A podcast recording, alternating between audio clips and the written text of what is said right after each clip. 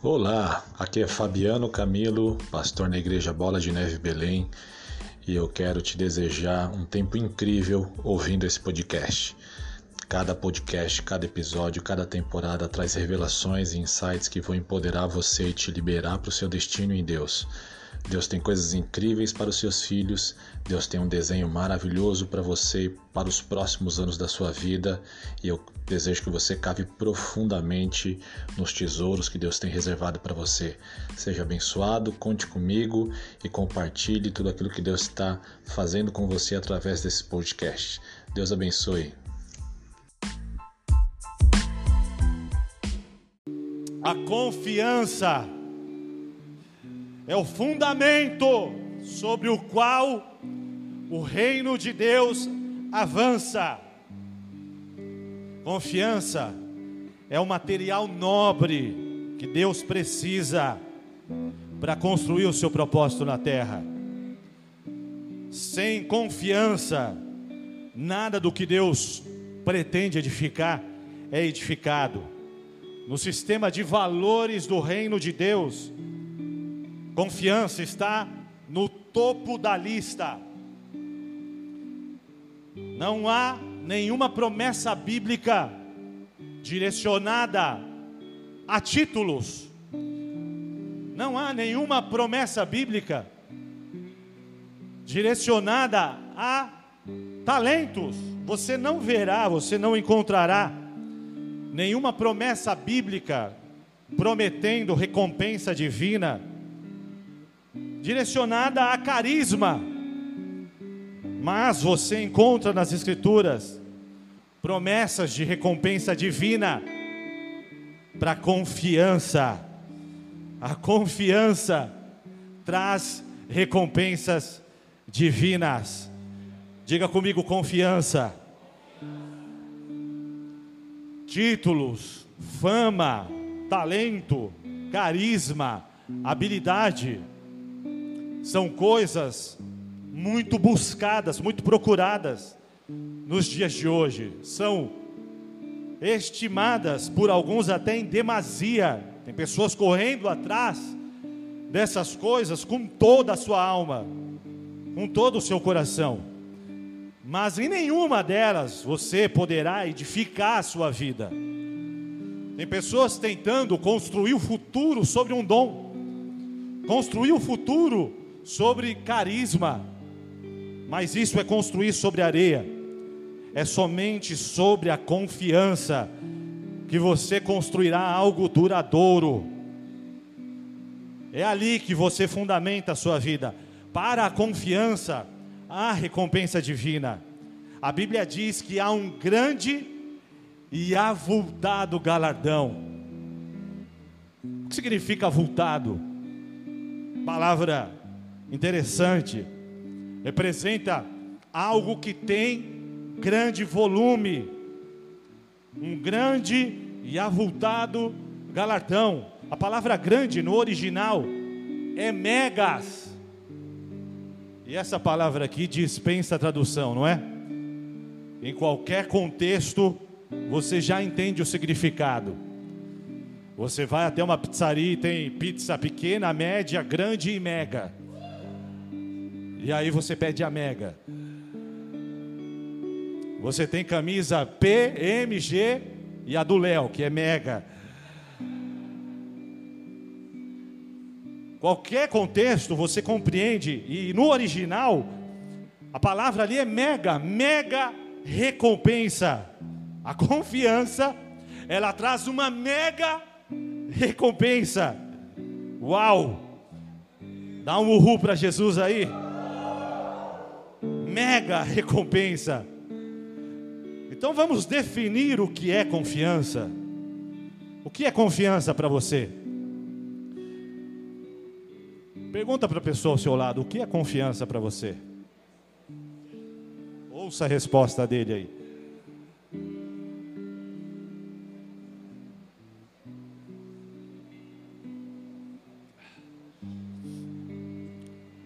Pergunta para ele: Você confia em mim? Você confia, confiaria a sua carteira a mim nessa noite? Você confiaria o seu cartão de crédito, sua senha a mim?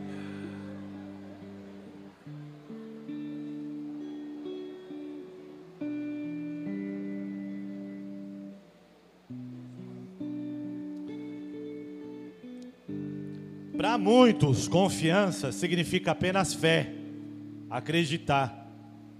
Mas confiança é mais do que fé. Confiança é uma fé que foi experimentada, provada, esticada, surrada, sacudida, balançada e permaneceu depois de tudo. Confiança é o resultado de uma fé que atravessou sofrimento, uma fé que atravessou perdas, uma fé que atravessou frustrações, situações perplexas, e mesmo assim permaneceu agarrada a Deus e a Sua palavra. Confiança é a fé resistente, resiliente, que não se rende às circunstâncias e que não abre mão da promessa, mesmo em face de cenários impossíveis. Ser evangélico pode ter se tornado uma moda, mas confiança é para quem é raiz.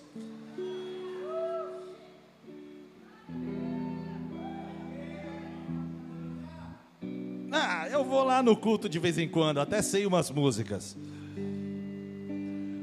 Mas é na adversidade que você vê a confiança em ação.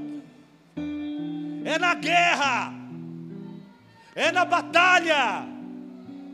É quando tudo dá errado. É quando o tempo fecha. É quando a tempestade sacode o mar e você pensa que vai afundar.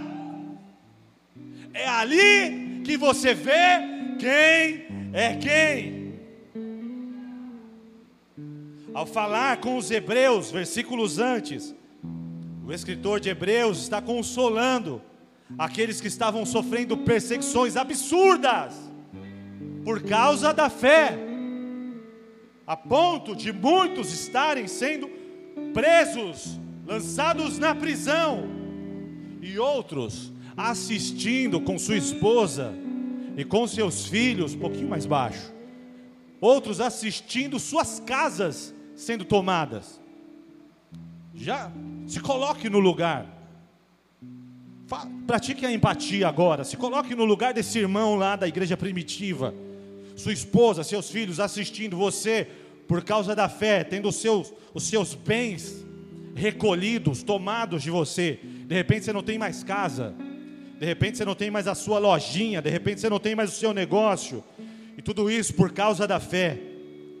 Era a perseguição que aqueles irmãos estavam sofrendo quando receberam a carta.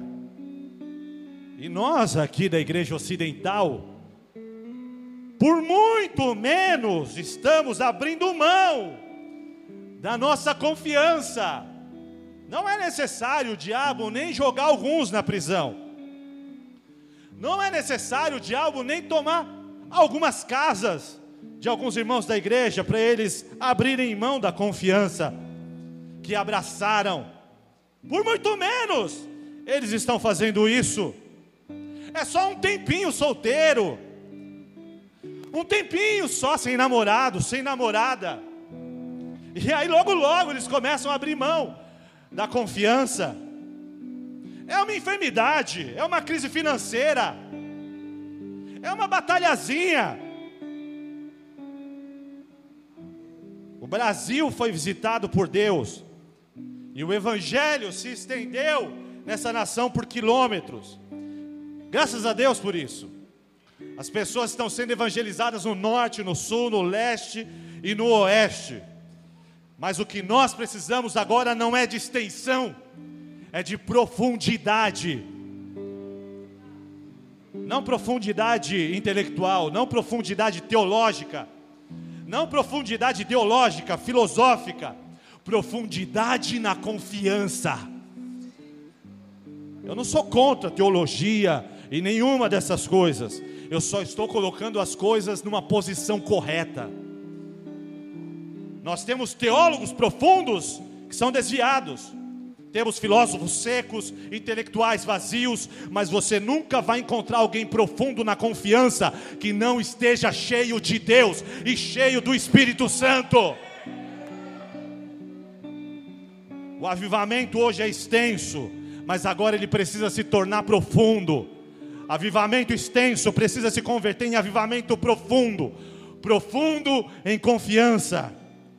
Vamos olhar para a história de Josué e Caleb e aprender um pouco mais sobre confiança. Vai lá comigo em Números capítulo 3, versículo de 1 a 3.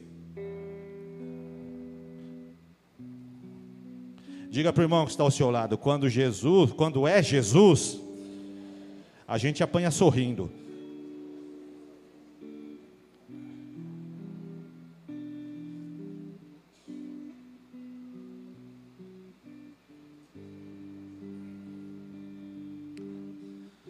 Números capítulo 13, versículo 1 diz: E falou o Senhor a Moisés, dizendo: Envia homens que espiem a terra de Canaã que eu hei de dar.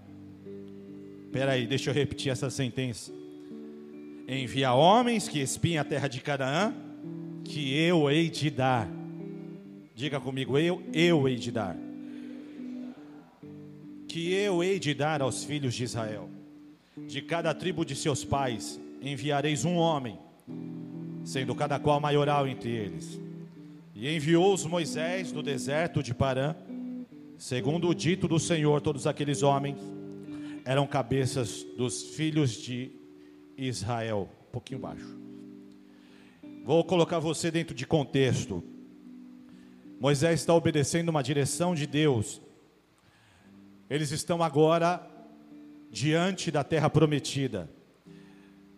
Eles cruzaram todo o deserto e todo o desafio da travessia e estão agora na porta da promessa. Tem alguém aqui esperando promessa de Deus?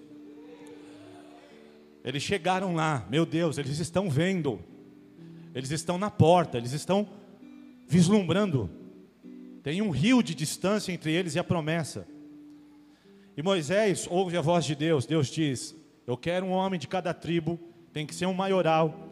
E eles vão, vão espiar a terra, e eles vão voltar com relatório. Eles vão espiar a terra que eu hei de dar.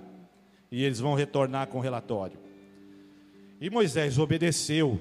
Ele pega um homem de cada tribo e ele envia, eram príncipes, eram maiorais, envia estes homens para espiar a terra.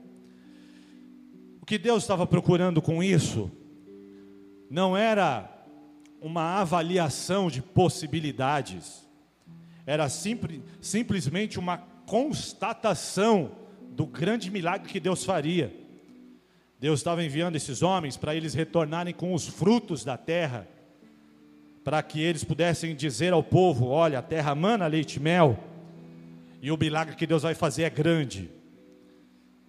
Então, a ideia de Deus era que estes homens fossem para a terra com uma confiança definida, e não que o que eles veriam na terra deveria ou fosse definir a confiança deles. Mas esses homens retornam com o relatório, e o que acontece é que eles permitiram que o que eles contemplaram lá os intimidasse. E o relatório está lá no versículo 27, vai lá comigo. E diz o seguinte: E contaram-lhe e disseram: Fomos à terra que nos enviaste e verdadeiramente mana leite e mel. E este é o fruto. Em outras palavras, está aqui o fruto, o negócio é real, terra boa mesmo. O povo, porém, que habita nessa terra é poderoso, e as cidades fortes e muito grandes, e também ali vimos os filhos de Anak. Os amalequitas habitam na terra do sul, e os heteus e os jebuseus e os amorreus habitam na montanha. Os cananeus habitam ao pé do mar e pela ribeira do Jordão. Então Caleb fez calar o povo perante Moisés e disse: Subamos animosamente e possuamos lá em herança, porque certamente prevaleceremos contra ela. Eu gosto de gente aleluiada como esses caras. Porém, os homens que com ele subiram disseram: Não poderemos subir contra aquele povo, porque é mais forte do que nós. E infamaram a terra, diga comigo: infamaram a terra. E infamaram a terra que tinham espiado perante os filhos de Israel, dizendo: A terra pelo meio da qual passamos a espiar é terra que consome os seus moradores e todo o povo que vimos no meio dela são homens de grande estatura. Também vimos ali gigantes, filhos de Anak, descendente dos gigantes, e éramos aos nossos olhos, presta atenção, como gafanhotos, e assim também éramos aos seus olhos. Vem comigo. Dez espias, ao invés de motivarem o povo a ficarem firmes na visão, influenciaram o povo a rejeitar a confiança que os levou até ali.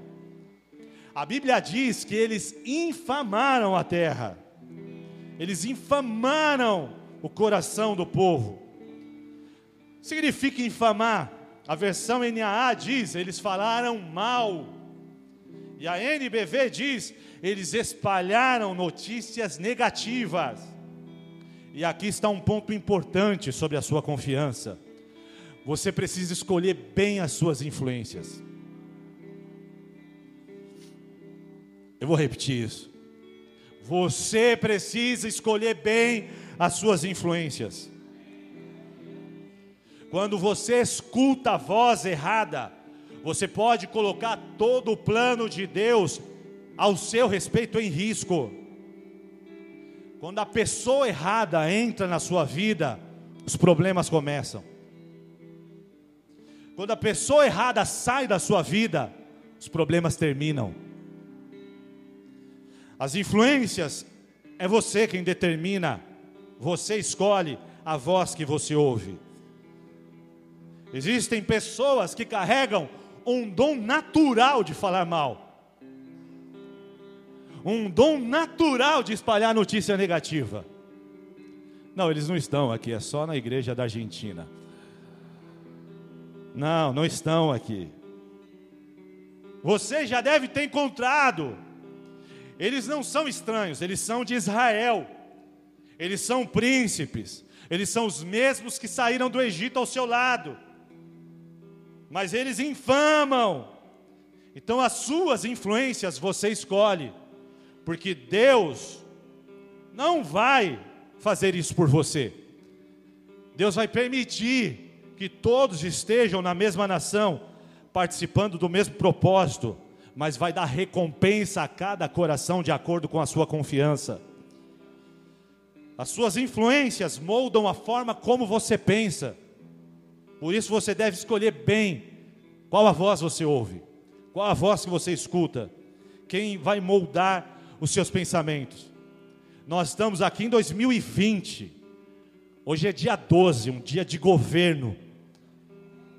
Doze tribos de Israel, doze portas na Nova Jerusalém, doze apóstolos.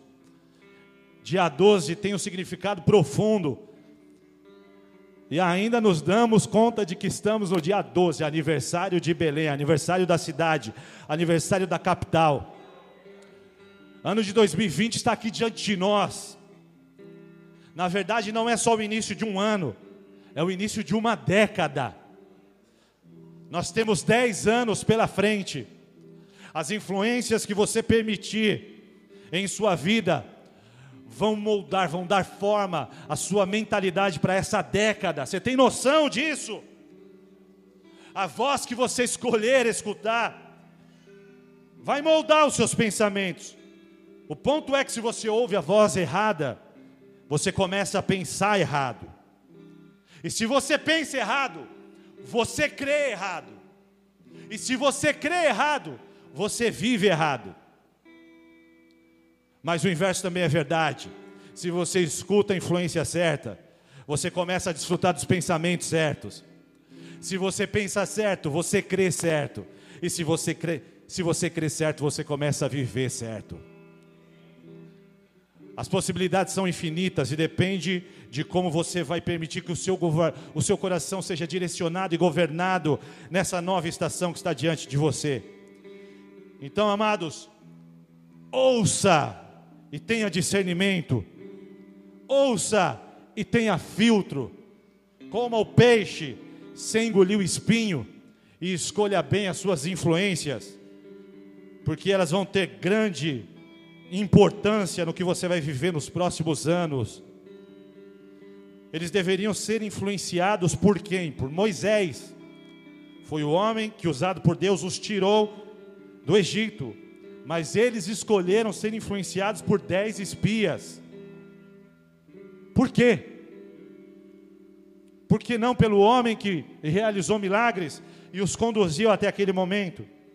Porque escolheram aquela influência que acabara de ser levantada. Tem pessoas que não podem receber nem um pouquinho de autoridade a mais, que já se rebelam. Esses homens aqui acabaram de experimentar uma incumbência, uma responsabilidade dada por Moisés e já se rebelaram. Mas eles escolheram a influência dos dez. Sabe por quê, amados? porque existe muito mais facilidade no nosso coração, como humanos, de darmos mais ouvidos a uma notícia má do que uma notícia boa. Alguém para do seu lado e faz um elogio para alguém. Você até acha bonitinho, né? Mas você não compartilha o elogio que você ouviu a respeito daquela pessoa. Agora, se alguém para do seu lado e conta um segredo. Não, tem um segredo para te contar do Léo. Mas é para você orar. Parece que o seu ouvido acontece um negócio, parece que cresce.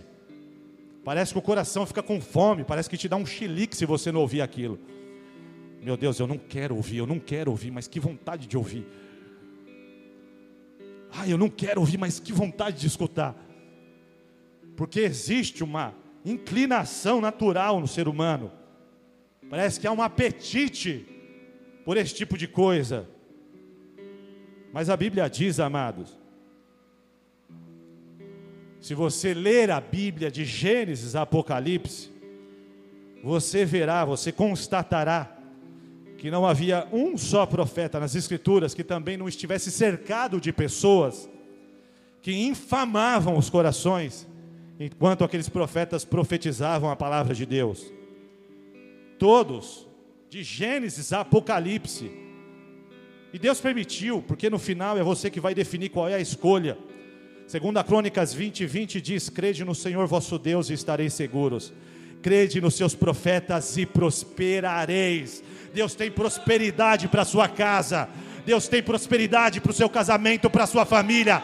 Deus tem prosperidade para o seu ministério mas são as influências certas que vão liberar alinhamento do seu coração com o coração de Deus. Josué e Caleb escolheram a influência correta. Eles ficaram firmes na promessa, firmes na visão que receberam de Moisés. A visão destes homens estava fiada. Quando começaram a falar, infamar, a falar mal, a espalhar notícias negativas, Caleb gritou, fez todo mundo se calar e começou a declarar a visão: Deus está conosco, vamos subir, nós vamos comê-los como se fossem pão. Deus é o nosso Deus, vamos confiar. Mas a voz dos dez prevaleceu sobre a voz de Josué e Caleb. E no final, quiseram até apedrejar Moisés, Josué, Caleb, se não fosse a glória de Deus interferir no assunto. E custou caro, amados. Mas sabe o que eu aprendo aqui, olhando para a história de Josué e Caleb sobre confiança?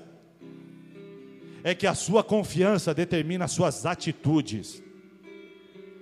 Deus quer que você tenha as atitudes certas. Suas atitudes são reflexo direto da sua confiança.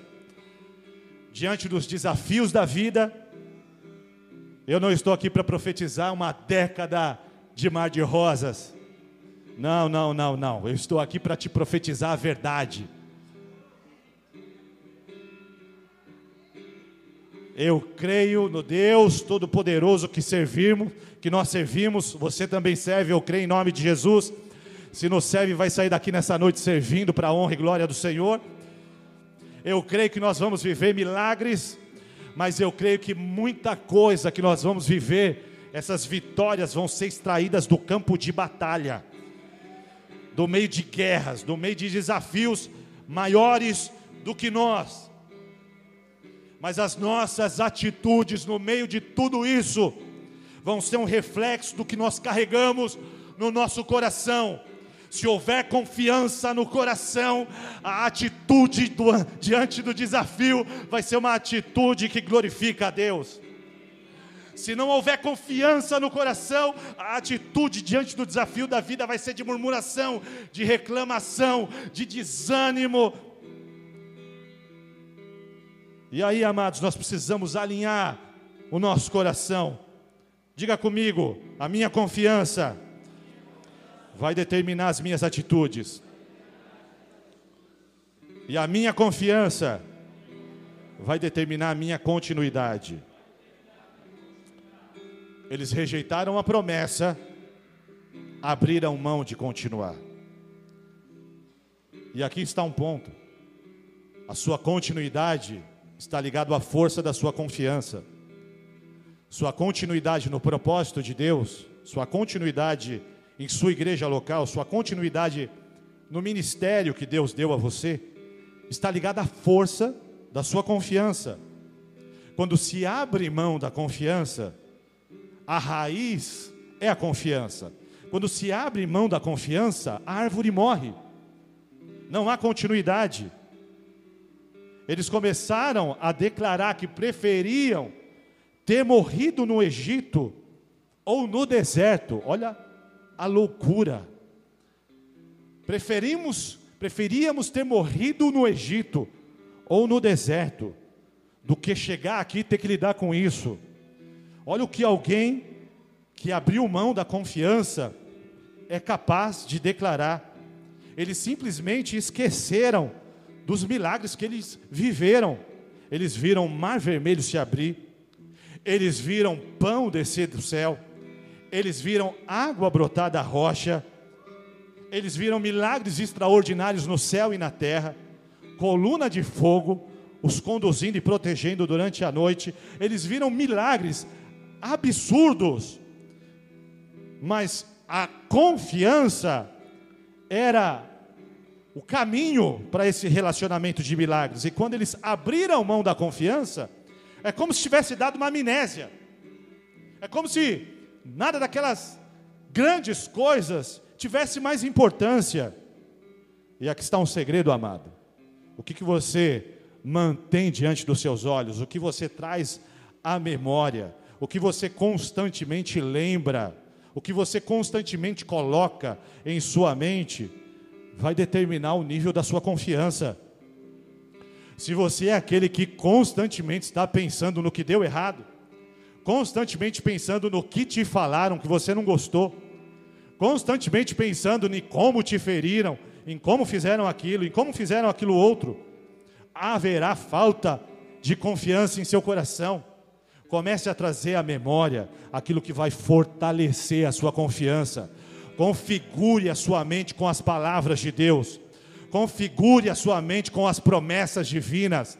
Traga à sua memória os milagres que você viveu. Você viveu milagre, amado? Teve milagre de Deus em sua vida aí? Deus te libertou de alguma coisa? Deus operou alguma coisa na sua vida? Será que Deus restaurou o seu casamento? Será que Deus perdoou os seus pecados? Será que Deus curou alguma enfermidade que você tinha em seu corpo? Será que tem alguma coisa que você pode lembrar que Deus fez em sua vida? Então comece a trazer a memória e comece a alimentar a sua alma com todas as coisas maravilhosas que Jesus já realizou em seu coração. Eu sei que houveram coisas que deram errado. Eu sei disso. Mas ficar se alimentando disso não vai te ajudar hoje. Enterra o seu passado. Se divorcia do que aconteceu recomeça a sua vida baseado na palavra de Deus. Traga à memória os milagres que Deus realizou em sua vida. Porque se houver confiança, vai haver continuidade. E a continuidade vai te levar a um fim. Toda aquela geração que abriu mão da confiança, o que aconteceu a eles é triste, eles pereceram no deserto, até o último homem. Aqueles que disseram, nós preferiríamos ter morrido no deserto, foi exatamente isso que Deus permitiu. Deus disse: Ok, esse é o desejo de vocês, eu vou permitir então que vocês vivam esse desejo. Eles morreram, todos no deserto, mas ele disse a respeito de Josué e Caleb: Estes entrarão na terra prometida. Eu encontrei neles um espírito excelente. Estes entrarão na terra prometida, porque Josué e Caleb escolheram preservar a confiança, confiança em Deus, meu Senhor amado, confiança em Sua palavra, confiança em seu caráter, confiança naquele que fez a promessa. Está escrito que Deus não é homem para que minta, nem filho do homem, para que se arrependa, porventura, tendo ele dito, não o realizará. O Deus que nos fez a promessa não é o Deus de caráter falho, não é o Deus que mente, não é o Deus falso, Ele é a própria verdade, a sua palavra não passa, passará o céu e a terra, mas a sua palavra permanecerá para sempre. Aquele que te prometeu é fiel para cumprir. E a sua confiança determina o seu compromisso. Sabe o que eu ouço a respeito dessa geração? Que é a geração mais descomprometida que já houve. Quem já ouviu isso também a respeito dessa última geração?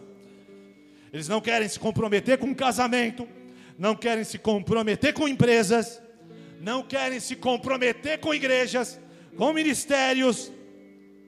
Mas o que falta a essa geração não é compromisso, é confiança, porque é a sua confiança que determina o seu compromisso. Porque Israel não quis mais se comprometer com a visão que receberam, porque eles não tinham mais confiança. Confiança é a raiz que sustenta a árvore.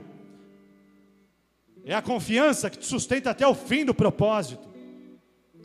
Não é aquilo que você pode começar, amado. É aquilo que você consegue terminar, que tem peso diante de Deus. A Bíblia diz que melhor é o fim do que o começo. Tem muita gente que começou na fé, mas abriu mão da confiança. Nós estamos aqui para aprender a permanecer na confiança, porque confiança nos dará a atitude certa, confiança nos elevará diante de Deus e dos desafios da vida, você ganhará volume diante dos gigantes à sua frente. Foi o que Josué e Caleb viveram, eles abraçaram a confiança. O final da vida destes homens foi melhor do que o começo. Enquanto todo o restante da nação pereceu no deserto, Josué e Caleb não eles entraram na terra prometida. Eles enfrentaram gigantes e venceram gigantes. Eles entraram na promessa. Tem alguém aqui que vai entrar na promessa em 2020? Um homem e uma mulher de Deus, com confiança em Deus, é como uma ogiva nuclear para o inferno. Um homem sem confiança, uma mulher sem confiança, olha para o inimigo e diz: Eu sou como um gafanhoto diante do inimigo. Mas um homem de Deus cheio de confiança, a visão dele é outra. Ele olha para o inimigo e diz: Meu pão está ali, vamos lá, eu vou comer, vou comer como pão. Ele olha para o adversário com outra visão. E a confiança tem para nós uma mega recompensa. Quantos aqui querem receber recompensa divina nessa próxima década e nesse próximo ano? Deus tem recompensa para confiança. Não é qualquer recompensa, é uma mega recompensa. Então não avalie o resultado da sua vida pelo que você está vivendo agora. Não avalie o resultado da sua vida por quanto você tem na carteira agora. Oh, que dó de alguns. A gente olha daqui de cima e já percebe as lágrimas escorrendo. Não avalie a sua confiança, aliás, a sua, o resultado da sua vida, pelo seu momento, não é o seu momento que define se a sua vida valeu a pena, não é o seu momento que define se confiar valeu a pena. Porque ao falar aos Hebreus, o autor de Hebreus diz: Não rejeiteis a vossa confiança. Diga comigo, não rejeite a confiança. Ele diz: Não rejeiteis, pois, a vossa confiança, pois haverá um grande e avultado galardão para elas.